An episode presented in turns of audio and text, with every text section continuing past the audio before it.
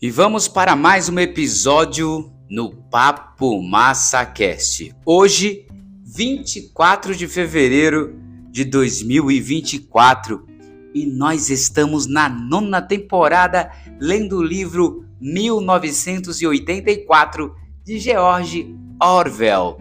E no último episódio, a gente estava ali acompanhando no final do capítulo 1 dessa parte 3 que o Winston estava naquela sala já há algum tempo, já havia passado algumas pessoas que ele conhecera durante a sua jornada, durante sua vida, que também foram capturados e colocados ali.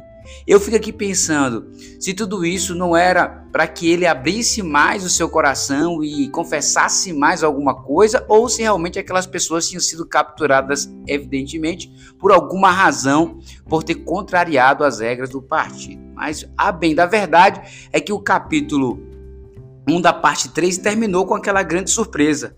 O'Brien surge dentro da sala e acompanhado, né, claro, de um guarda que com um cacetete preto na mão atingiu o Winston e ele caiu no chão segurando ali o seu cotovelo de forma inútil e tudo que ele desejava naquele momento era que a dor parasse, né? E claro, não havia nada pior do que a dor física. Diante da dor não existe heróis. Não é, pensava ele sem parar é, enquanto se contorcia ali no chão. E assim a gente terminou o capítulo 1. A gente vai agora ingressar no capítulo 2 e eu tenho certeza que você está curioso para saber aí qual o desenrolar dessa história. Vamos deixar de conversa? Vamos para a leitura? Simbora!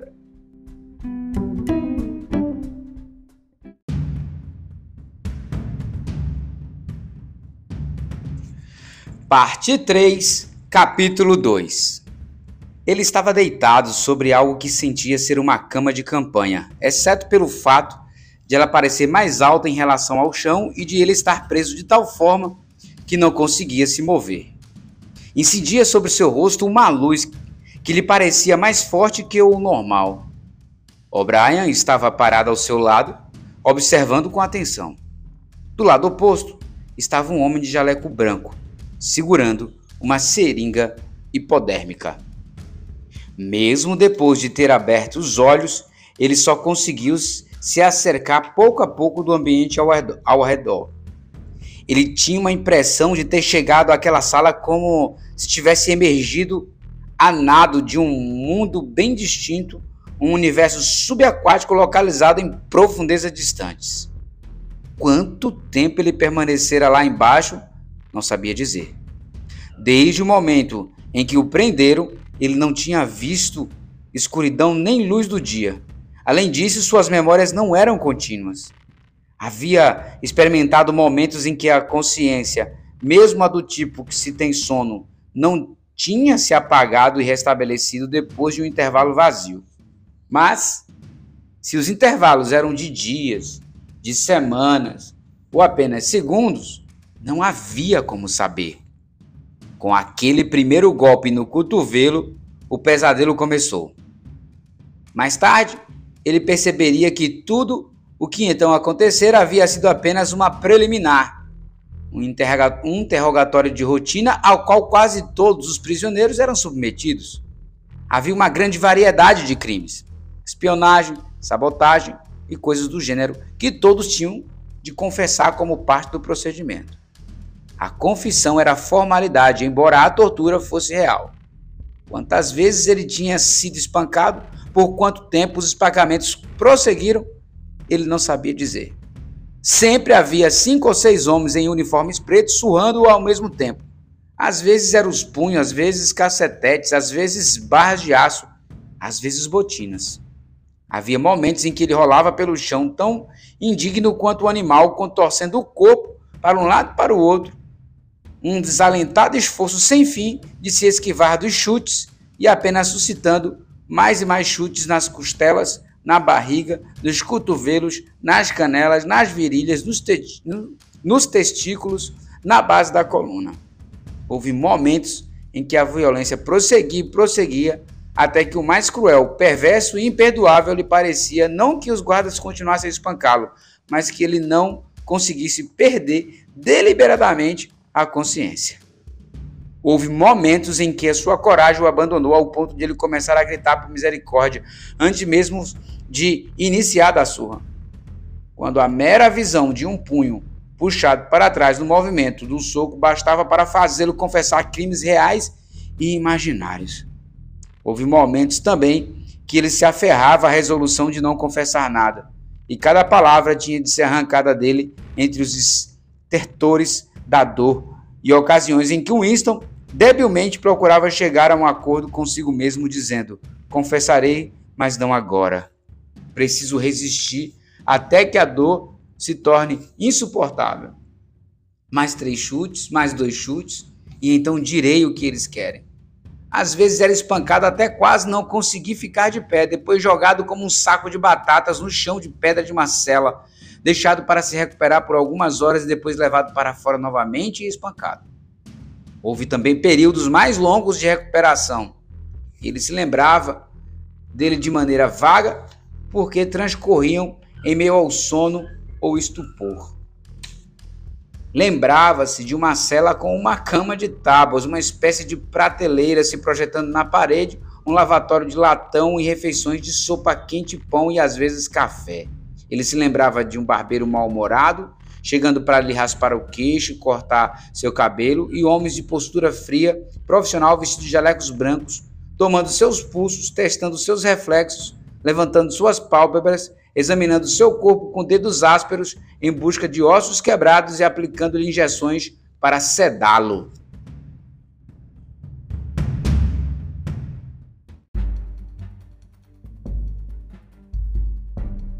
As surras ficaram menos frequentes e se tornaram, antes de tudo, uma ameaça, um horror, ao qual poderia submetê-lo sempre que suas respostas não fossem satisfatórias. Seus interrogadores não eram então trogloditas em uniformes pretos, mas intelectuais do partido, homenzinhos rotundos, de movimentos rápidos e óculos brilhantes, que trabalhavam em torno dele em turnos que duravam. Era apenas uma suposição, pois não havia como ter certeza, de 10 a 12 horas seguidas.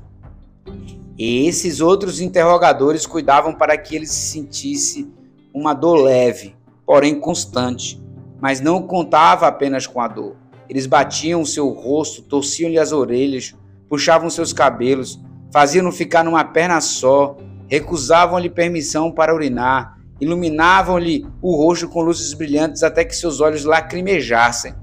O objetivo disso, porém, era simplesmente humilhá-lo e destruir o seu poder de raciocínio e de argumentação. A verdadeira arma que dispunha era o questionamento implacável e contínuo, horas a fio, que levava a hesitações, apresentava armadilhas e distorcia tudo que um isso dizia, incriminando-o a cada passo com mentiras e autocontradições, até que ele começava a chorar não só de vergonha, mas de esgotamento nervoso. Chegava a chorar meia dúzia de vezes numa única sessão. Quase sempre lhe gritavam insultos e a cada hesitação ameaçavam deixá-lo mais uma vez aos cuidados dos guardas, mas havia momentos em que eles mudavam repentinamente de tom, chamavam-no de camarada, apelavam a ele em nome do Sossing do grande irmão e lhe perguntavam com tristeza se, mesmo então, não lhe restava um pouco de lealdade ao partido para que desejasse desfazer o mal que havia feito. Com seus nervos em frangalhos, depois de horas de interrogatório, mesmo esse apelo tinha o poder de levá-los às lágrimas. Enfim, as vozes tormentosas o consumiam mais completamente que os coturnos e os punhos dos guardas. Ele se tornou apenas uma boca que emitia palavras, uma mão que assinava tudo que se exigisse dele.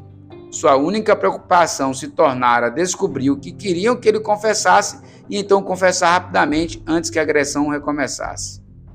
Winston confessou o assassinato de membros eminentes do partido, a distribuição de panfletos sediciosos, o desvio do dinheiro público, a venda de segredos militares, sabotagem de todo tipo. Confessou ser um espião pago pelo governo lestasiano de 1968. Confessou ser religioso, admirador do capitalismo e pervertido sexual. Confessou ter assassinado sua mulher, embora soubesse, assim como seus interrogadores provavelmente sabiam que, ele, que ela ainda estava viva, confessou ter conservado por anos contato pessoal com Goldstein e sido membro de uma organização clandestina que incluía praticamente todos os seres humanos que ele havia conhecido, era mais fácil confessar tudo e implicar todos. Além disso, em certo sentido, era tudo verdade. Era verdade que ele era inimigo do partido e que, aos olhos do partido, não havia distinção entre o pensamento e o feito. Também tinha memórias de outro, de outro tipo. Eles se destacavam em sua mente de forma desconexa, como imagens cercadas de escuridão. Ele estava numa cela que já não sabia dizer se clara ou escura, pois nela não conseguia ver outra coisa além de um par de olhos. Bem próximo ouvia-se um tic-tac lento e regular de algum instrumento. Os olhos ficavam maiores e mais luminosos. De repente ele começava a flutuar para longe da cadeira em que estava, mergulhava nos olhos que o examinavam e era tragado por eles. Ele estava afivelado a uma cadeira rodeada de mostradores sob uma luz muito forte. Um homem de jaleco branco lia os mostradores. Do lado de fora ressoava a marcha pesadas das botinas. A porta se abriu com um retinindo. O oficial do rosto de cera marchou para dentro, acompanhado de dois guardas. Sala 101, disse o oficial.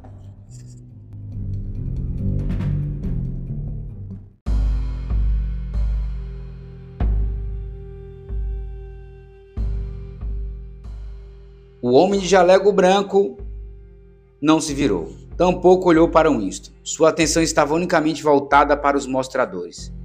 Ele deslizava por um corredor imponente, com um quilômetro de largura, inundado por uma gloriosa luz dourada e gargalhava e berrava confissões a plenos pulmões. Confessava tudo, mesmo as coisas que conseguiam conter em face da tortura. Contava toda a história de sua vida a um público que já conhecia. Acompanhava-no pelo corredor os guardas, os outros interrogadores, os homens de jaleco branco, O'Brien, Julian, o Sr. Sheridan, todos atravessando com ele e as gargalhadas. O último horror, a jazer, incrustado no futuro, tinha sido ignorado e de algum modo não aconteceu. Tudo estava bem, não havia mais dor. O último detalhe de sua vida fora desnudado, compreendido e perdoado. Winston se ergueu da cama de tábuas com a certeza de ter ouvido a voz de O'Brien. Durante todo o interrogatório, embora jamais ouvisse, tinha a sensação de que O'Brien se encontrava bem próximo ao seu cotovelo, porém fora do seu campo de visão. Era O'Brien que dirigia tudo. Era ele que dispunha os guardas em torno de Winston e quem o impedia de matá-lo. Era ele quem decidia quando Winston devia gritar de dor e quando devia ter tempo para recuperar forças, quando devia ser alimentado, quando devia dormir, quando as drogas deviam ser injetadas em seu braço. Era ele quem fazia as perguntas e sugeria as respostas. Era ele o algoz era ele o protetor, era ele o inquisidor, era ele o amigo. E houve um momento, Winston não era capaz de se lembrar se estava mergulhado no sono da droga ou no sono normal, ou até mesmo no momento de vigília, em que uma voz murmurou em seu ouvido: Não se preocupe, Winston. Você está sob minha guarda. Por sete anos cuidei de você. Agora chegou o ponto de viragem. Vou salvá-lo, vou torná-lo perfeito. Ele não sabia dizer se era ou não a voz de O'Brien, mas era a mesma voz que ele disse: Vamos nos encontrar no lugar onde não há escuridão, naquele outro sonho sete anos antes. Ele não se recordava de um interrogatório de ter conhecido um fim. Seguiu-se um período de escuridão e a cela então, ou quarto em que se encontrava, materializou-se pouco a pouco em torno de si. Estava praticamente exaurido e não tinha como se movimentar. Seu corpo havia sido amarrado em todos os pontos essenciais. Mesmo sua nuca parecia de alguma forma presa. O'Brien o observava com gravidade e bastante tristeza. Seu rosto, visto de baixo, com as bolsas sobre os olhos e as linhas cansadas do nariz ao queixo, parecia áspero e extenuado.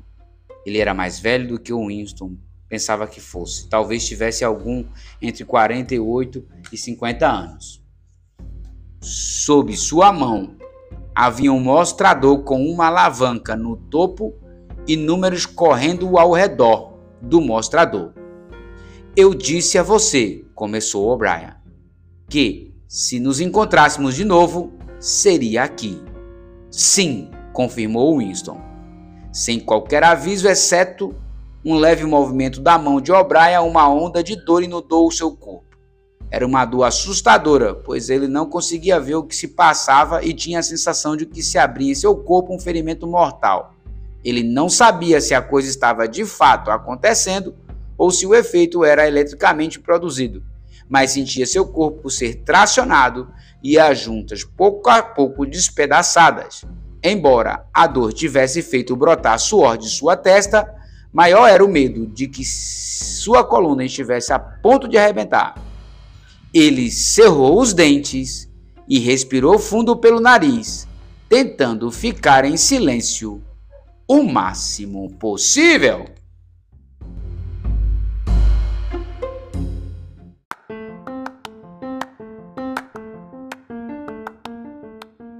É, minhas amigas, meus amigos do Papo Massacast, a vida de um Winston não tá fácil nessa prisão. Realmente, quando ele descreve aqui sobre as torturas e o estado em que o Winston se encontra, aonde ele não entende mais o que é real e o que não é real, a gente que talvez não teve nenhum tipo de experiência parecida pode até achar um exagero na descrição aqui do nosso George Orwell.